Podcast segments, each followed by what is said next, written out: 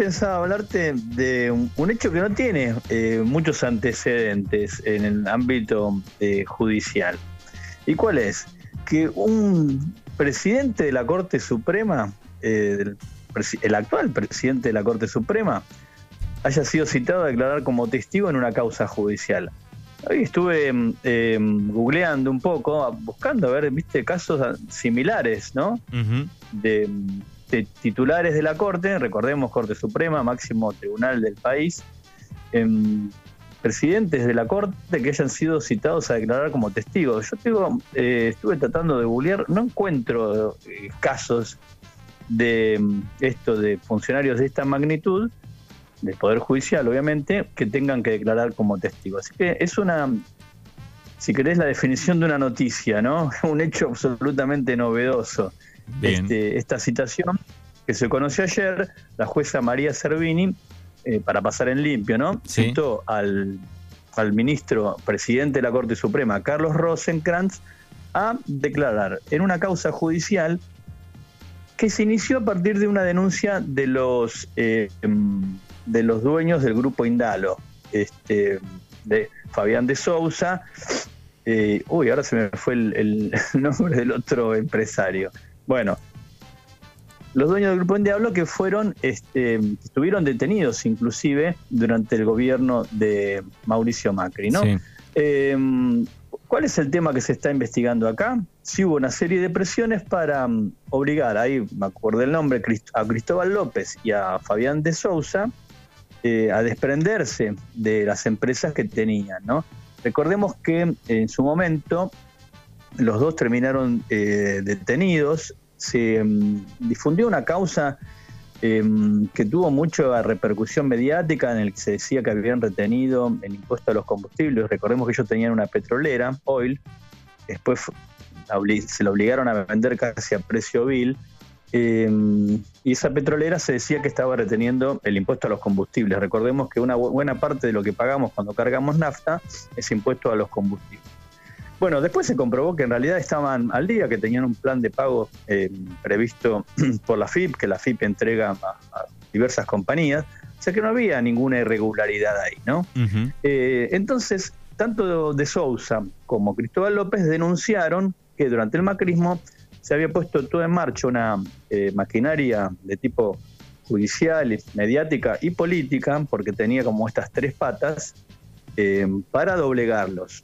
El propio Cristóbal López, que era el presidente del grupo, denunció que, hubo una, que tuvo una reunión con Mauricio Macri, cuando ya era presidente electo, y que Mauricio Macri le dijo que necesitaba que pusiera a los medios del grupo Indalo, específicamente a la señal de televisión C5N, eh, que es la que compite siempre, digamos, en mayoría de audiencia con, con TN, en la que están cabeza a cabeza, eh, que pusiera, digamos, el grupo, el grupo de medios en contra del kirchnerismo. Y textualmente, eh, Cristóbal López dijo que Macri le había dicho que, ella, que él que la quería ver a Cristina Kirchner presa.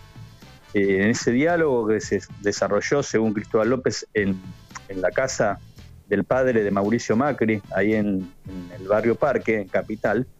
Bueno, él se negó, le dijo que si bien era amiga de, amigo de Cristina, tampoco iba a poner los medios a disposición de un gobierno, que obviamente tampoco le parecía justo que le pidieran eso. Y se negó, bueno, y, él refiere que a partir de ahí empezó todo un hostigamiento por parte del gobierno que lo llevó, bueno, a que ellos terminaran presos, a que vendieran buena parte de sus empresas, no así el canal, pero fueron, acorralados. Eh, los periodistas de C5, digamos, no podían cobrar, tenían las cuentas, recuerdo, ¿no?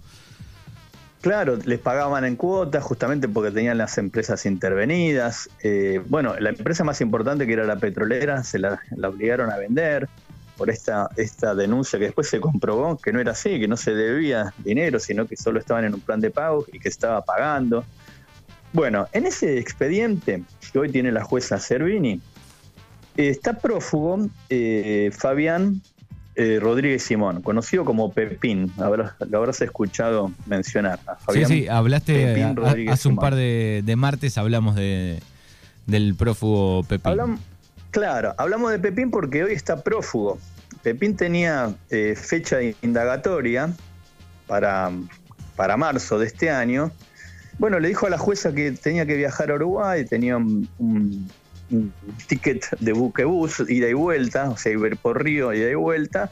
Bueno, la jueza la autorizó. Una vez que Pepín llegó a Uruguay, se declaró en rebeldía, digamos, no volvió al país, o sea, con lo cual no cumplió con el pedido de la jueza de, bueno, te autorizo a salir, pero volvé porque tenés que prestar declaración indagatoria. Ahí hagamos una salvedad. Indagatoria es cuando ya se te imputan delitos, ¿no? Como responsable de esta investigación, esta supuesta mesa judicial creada eh, para hostigar a los dueños del grupo Indalo. Y ahí viene la vinculación con Rosenkrantz, el presidente de la Corte. Rosenkrantz está citado a declarar como testigo. ¿Por qué? Porque se detectaron nada menos que 59 llamados telefónicos entre Rosenkrantz y eh, Fabián Pepín Rodríguez Simón, el prófugo diputado del Parla Sur, que tenía que responder a una, indagatoria justamente en esta causa y nunca más volvió. Entonces, ahora hagamos una especie de, historia.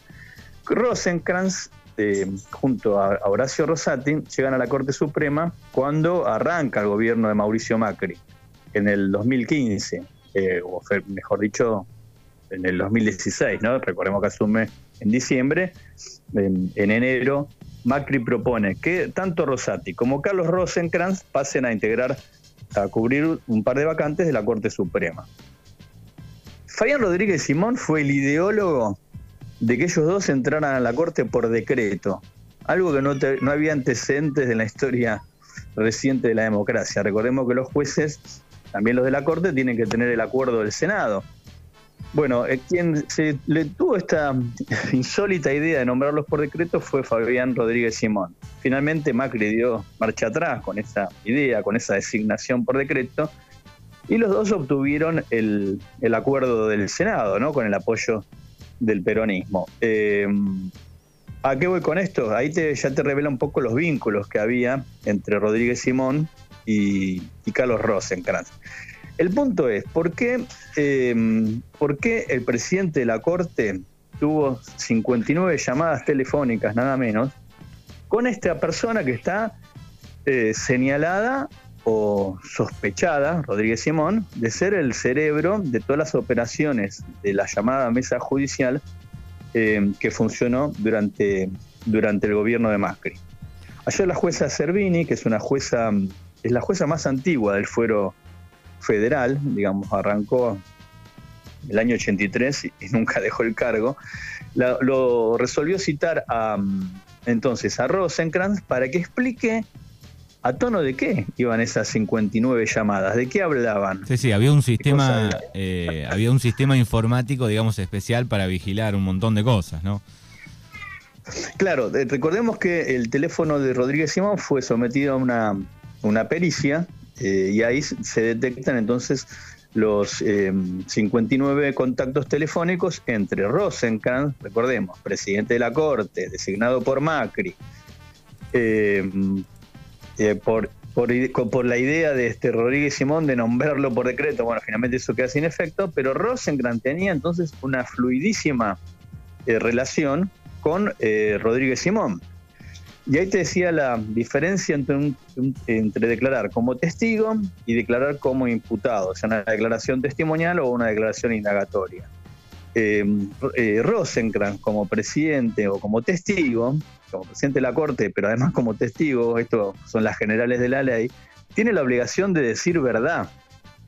No puede mentir. En cambio, cuando una persona es citada indagatoria o está defendiendo, bueno, puede llegar a a mentir, puede decir cualquier cosa, digamos, ¿no? En la indagatoria. En cambio, el testigo tiene la obligación de decir verdad, porque si no, si se prueba que está mintiendo, ahí sí se le puede armar una causa judicial por falso testimonio. Entonces, fíjate el verete en el que se encuentra ahora el presidente eh, de la Corte. Tiene que declarar en un expediente judicial, tiene que explicar de qué hablaba eh, con, con con Pepín Rodríguez Simón, eh, no se puede negar a declarar. Ahí es la diferencia, por ejemplo, en una indagatoria. Uno dice, bueno, no, no quiero hablar, no quiero declarar, no quiero dar explicaciones. Un testigo sí está obligado a declarar. sí está obligado a decir la verdad, no puede negarse. Así que también ahí entra en una situación complicada. Además, fíjate el cargo que tiene, es nada menos que presidente de la Corte Suprema, ¿no? Imagínate si no declara o se niega a declarar, o si declara con evasivas, si no es este, lo suficientemente, eh, no desarrolla suficientemente sus explicaciones. Bueno, es una situación inédita, te diría que un eh, presidente de la Corte Suprema tiene que declarar como testigo sobre sus vínculos con una persona que hoy está prófuga, es este, Rodríguez mm, Simón. Muchas eh, causalidades y casualidades, las dos cosas me parece, ¿no? Eh, Además, recordemos, eh, Manu, que Rodríguez Simón está prófugo, que pidió asilo en Uruguay diciendo que era un perseguido político. hace unos días nomás, la semana pasada, hay, en Uruguay hay una comisión que estudia estos pedidos de asilo y lo rechazó. Dijo que no hay ningún motivo para que se considere que hay una persecución política. ¿Por qué? Porque la jueza, cuando Rodríguez Simón decidió no volver, eh, pidió su extradición, su detención y su extradición. Ahí sí. Dijo, si usted no vuelve, lo tengo que mandar a detener. Eh, probablemente si Rodríguez Simón se hubiera quedado acá, la jueza lo hubiera indagado y no lo hubiera detenido. Probablemente lo hubiera dejado, eh, lo hubiera indagado, lo hubiera procesado, hubiera seguido en libertad. Pero bueno, él optó por convertirse en una, especie de víctima y declarar que el gobierno lo hostigaba, cuando en realidad fue una jueza la que ordenó primero su indagatoria y luego eh, su pedido de extradición. Entonces, para pasar en limpio, el juez que hoy preside la Corte Suprema, que es Carlos Rosenkrantz, tiene que explicarle a la jueza por qué tuvo 59 llamadas con este hombre, Rodríguez Simón, que hoy es un prófugo de la justicia. Bien. Lo mires por donde lo mires, es una situación insólita. Sí, sí. y toda todo lo previo, ¿no? La persecución del grupo Indalo, que digo, la justicia puede investigar a un grupo tan grande como lo era o, lo es, digo, y, podrá pagar sus, sus deudas, este, sus incumplimientos, pero había una terrible persecución. En ese momento me acuerdo, no sé, la alusión de la deuda del grupo Indalo y la, Nación, el diario La Nación, eh, los Mitre tenían una deuda increíble también eh, por la época. Claro, sí. Por eso te decía que ahí hubo, fue como una, eh, una, un sistema que tenía tres patas, ¿no? Por un lado, el sistema eh, judicial. Por el otro, el sistema político, esto es la mesa judicial.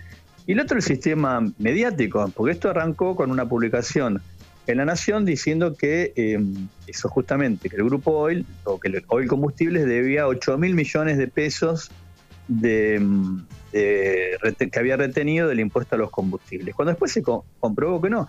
Y el autor de esa nota, Hugo Alconadamón, eh, hay un video, se lo habrás visto quizás en internet, eh, después cuando tuvo que declarar ya en el juicio oral como testigo, justamente en el juicio de esa que se había iniciado por hoy, por el no pago de combustible, dijo, no, yo ahí estuve mal informado, fue un error que cometí, o sea, el periodista admite que metió la pata, efectivamente no debían ocho, o sea, no es algo que yo estoy diciendo, cualquiera lo puede entrar a internet y lo puede googlear, Hugo Alconadamón, juicio oral, vas a ver que sale ese video, eh, donde él declara que se había equivocado.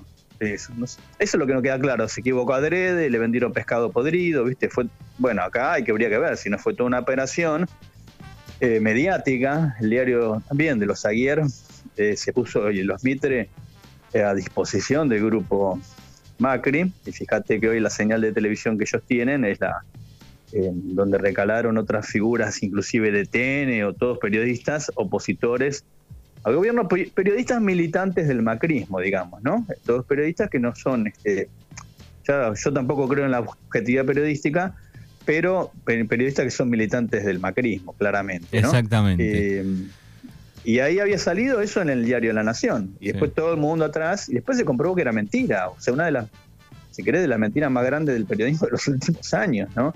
Eh, la gravedad de la historia, Manu, porque tanto López como De Sousa estuvieron presos. Lo, material, lo económico es de una enorme gravedad, pero también meter preso a una persona, eh, justamente por presiones de un gobierno, es de una gravedad inusitada. Bueno, y en ese, en ese marco es donde ahora se involucra nada menos, por lo menos como testigo, al presidente de la Corte Suprema. Bien, es el tema que pueden leer en Crimen y Razón, este tema y muchos más en el portal de Rafa Saralegui. Rafa, te agradecemos como siempre. Un abrazo grande, Manu. Nos vemos la semana que viene.